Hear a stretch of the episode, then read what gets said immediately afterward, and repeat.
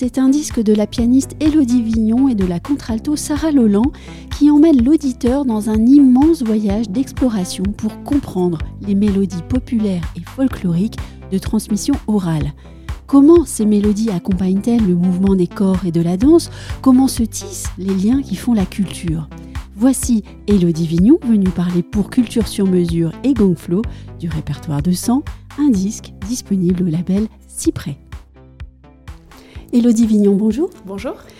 J'aimerais que vous nous disiez pourquoi, dans un premier temps, vous avez intitulé euh, votre disque Sang, Sang, S-A-N-G-S, donc au pluriel. Oui, on a, on a hésité avec le titre Racine, puisque ce disque parle des compositeurs qui se sont inspirés de nos origines, de, des musiques folkloriques et populaires, et qui ont raconté l'histoire qu'ils portent en eux avec leur langage classique. Euh, de l'idée de nos racines et ça fait donc référence à ces sangs divers et variés qui coulent dans nos veines et qui nous viennent de nos ancêtres. Vous et Sarah Loland, vous partagez une, une passion véritablement pour la recherche, pour le travail de fond, une invitation à une prise de recul salvatrice, et si je peux dire les choses ainsi. La musique chez vous, elle est foncièrement liée aussi euh, au monde actuel à nos préoccupations, même si vous recherchez euh, dans, le passé, dans l'histoire de la musique et dans le répertoire des réponses. Est-ce que selon vous, notre civilisation a si fortement euh, perdu le lien avec le discours, la recherche, la nuance?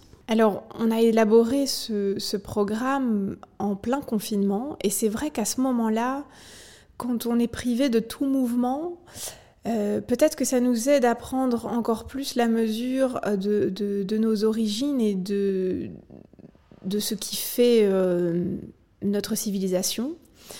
Et à ce moment-là, on avait envie justement d'enjamber de, les frontières et de, et, de faire un voyage intérieur. Donc on a, on a beaucoup épluché de partitions et fait un tri par après. Donc on a travaillé beaucoup plus de pièces que celles qui se trouvent sur le disque pour pouvoir choisir et, aussi euh, faire se correspondre euh, les pièces qui nous semblaient pertinentes entre elles. Par rapport à aujourd'hui, effectivement c'est intéressant de, pointer la, question de la nuance parce que parce qu'en musique tout est question de nuance et que peut-être que c'est euh, un bon vecteur pour parler de choses dont il est difficile de parler avec des mots. Euh, effectivement, dans les leaders, il y a beaucoup de... Les mises en mots sont, mm. sont faites par des, des, grands poètes, et si on parle des, des, poésies de Jules Supervielle qui, qui, ont été illustrées, en, qui ont été mises en musique par Darius Milhaud, euh, elles portent effectivement ces poésies le, le propos très haut et, nous mettent tout de suite euh, face à notre civilisation, face à nos, notre mémoire, et, et, nous emmènent tout de suite. Et, pour vous, différencier ou séparer les mots et les notes, c'est impossible. C'est pas euh, différencier. Alors, je pense que les mots et les notes sont faites pour se, correspondre, euh, mais il y avait aussi un intérêt dans ce, dans ce programme à introduire du piano seul parce que on, se rendait compte que euh, ce travail sur l'origine de nos civilisations est beaucoup relié à la danse et il y a un moment où finalement la musique parle aussi d'elle-même, notamment dans ces danses argentines de Ginastera par exemple, ou, euh, dans, l'âme brésilienne de, de Villa-Lobos, le choros. Donc les deux sont liés, les deux sont inséparables et les deux sont aussi parfois euh, indépendants. Et on a parlé tout à l'heure euh, du passé. Vous, vous êtes très attaché à, travailler sur euh, la filiation, si je ne me trompe pas. Euh, filiation ou un lien qui se tisse d'abord entre les compositeurs, mais aussi entre le compositeur et, son histoire personnelle, ou l'histoire de son pays, l'histoire nationale, ou même encore entre la musique et la littérature. vous, vous, parlez à l'instant de, Darius Milo. Hum, on va prendre par pour exemple les trois, les trois chansons de Négresse qui ont été écrites sur les paroles de Jules Supervieille. Euh, voilà vraiment trois pièces qui, à mon sens, méritent d'être découvertes et écoutées et savourées. Alors nous, avec Sarah, on les adore, ces pièces. On commence toujours euh, nos, concerts par ces trois pièces. Et on a joué l'an dernier pour des étudiants qui ont été tout de suite tellement happés par ce texte qu'ils nous ont suivis pour les 50 minutes suivantes. Donc on, voit qu'à chaque fois, ces paroles et cette musique trouvent un fort écho chez le public. Et, et effectivement, je pense que c'est des pièces de Millau qui méritent d'être euh, pointées et, d'être entendues parce qu'elles euh, elles portent un message bien sûr, mais elles ont aussi une subtilité dans, le rythme qui est tout à fait inédite. Dans ce disque, il y a aussi deux autres pépites, encore une fois à mon sens, le Malombo et le Danzas Argentinas de Ginastera. Là, c'est le folklore qui est réinventé. Et, encore une fois, c'est un autre type de, filiation, un peu ici comme si euh, c'est la dictature qui avait conduit les artistes à aller rechercher par-delà leur présent douloureux un passé euh, bienveillant et réconfortant. Oui, c'est la question de l'exil aussi et, du, et, du, manque qu'on ressent quand on est un exilé. Euh, là, il y a vraiment une recherche par rapport. Donc, le malambo est une danse typiquement argentine, et la dernière des danses argentines mm. est aussi une danse, est aussi un malambo. Euh, et effectivement, c'est, je, trouve cette musique particulièrement marquée de la nostalgie et du, du goût du pays, de la nostalgie du pays. Euh, même si les danses argentines sont une, œuvre vraiment de jeunesse de Ginastera et qu'au moment de les écrire, il était encore en Argentine. Mais c'est vrai que ça laisse présager aussi euh, tous ces compositeurs qui ont été euh, qui ont été brisés ou, censurés, en tout cas, un petit peu comme, comme pour le cycle de Dvorak, qui n'a pas pu être chanté en premier lieu dans, sa langue originale. Vous parlez euh, d'un compositeur brisé. Dans, le disque, il y a souvent ces histoires euh, de destin qui ont été euh, chahutées et malmenées. Oui, il y, a, beaucoup effectivement de compositeurs qui ont été face à des, choses très dures dans leur vie, ou bien des compositeurs avec le goût du voyage, comme Villa-Lobos, qui, quitte, qui quitte son pays à 15 ans, qui a envie d'aller visiter.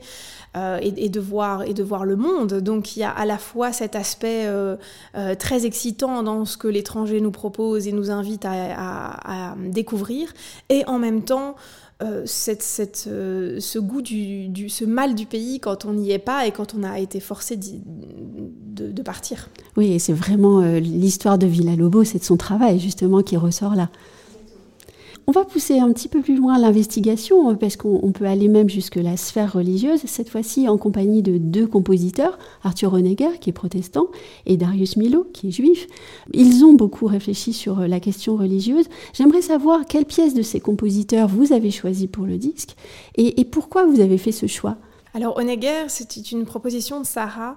Euh, Mimama Hakim, c'est une prière que Honegger a écrite en 1946, donc on imagine évidemment mm. que c'est un hommage euh, aux, persécutés de la guerre.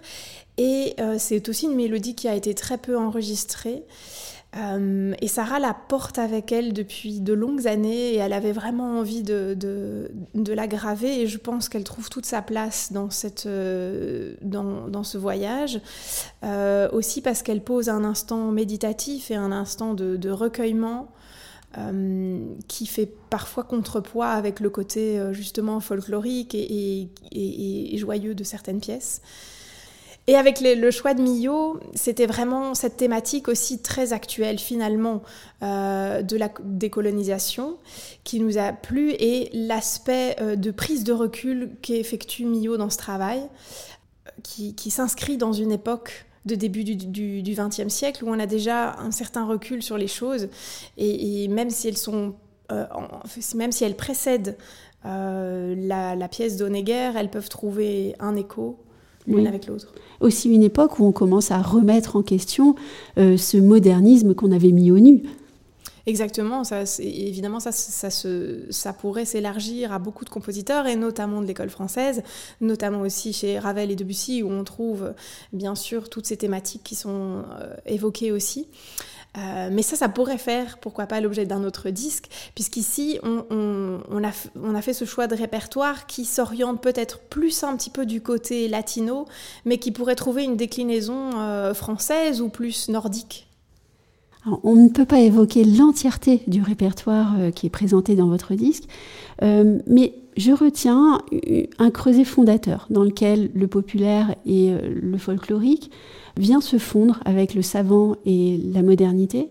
Quelle pièce, selon vous, décrit ce mieux ce creuset et en tout cas, quelle pièce ferait fait chavirer votre cœur de musicienne? Dans les cycles, dans les cycles de Dvorak et de Fayard, qui sont construits exactement de la même manière, où on a la berceuse au même endroit, la, chanson de libération au même endroit, le, le cri, euh, le cri de libération à la fin. Les deux cycles sont construits de la même manière.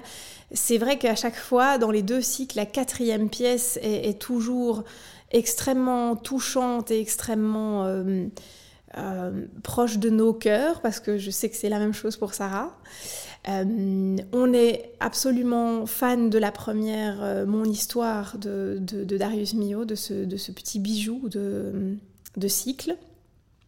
Et personnellement, je rêvais d'enregistrer ces trois danses de Ginastera et la deuxième est, d'une nostalgie inégalée. Donc j'ai toujours j'ai toujours une affection particulière en la, en la proposant au public. Et on l'a dit, vous l'avez dit tout à l'heure, euh, la danse est très présente dans ce disque, ou en tout cas le, rapport aussi au corps et au mouvement. Quel rapport vous entretenez-vous avec cet art-là?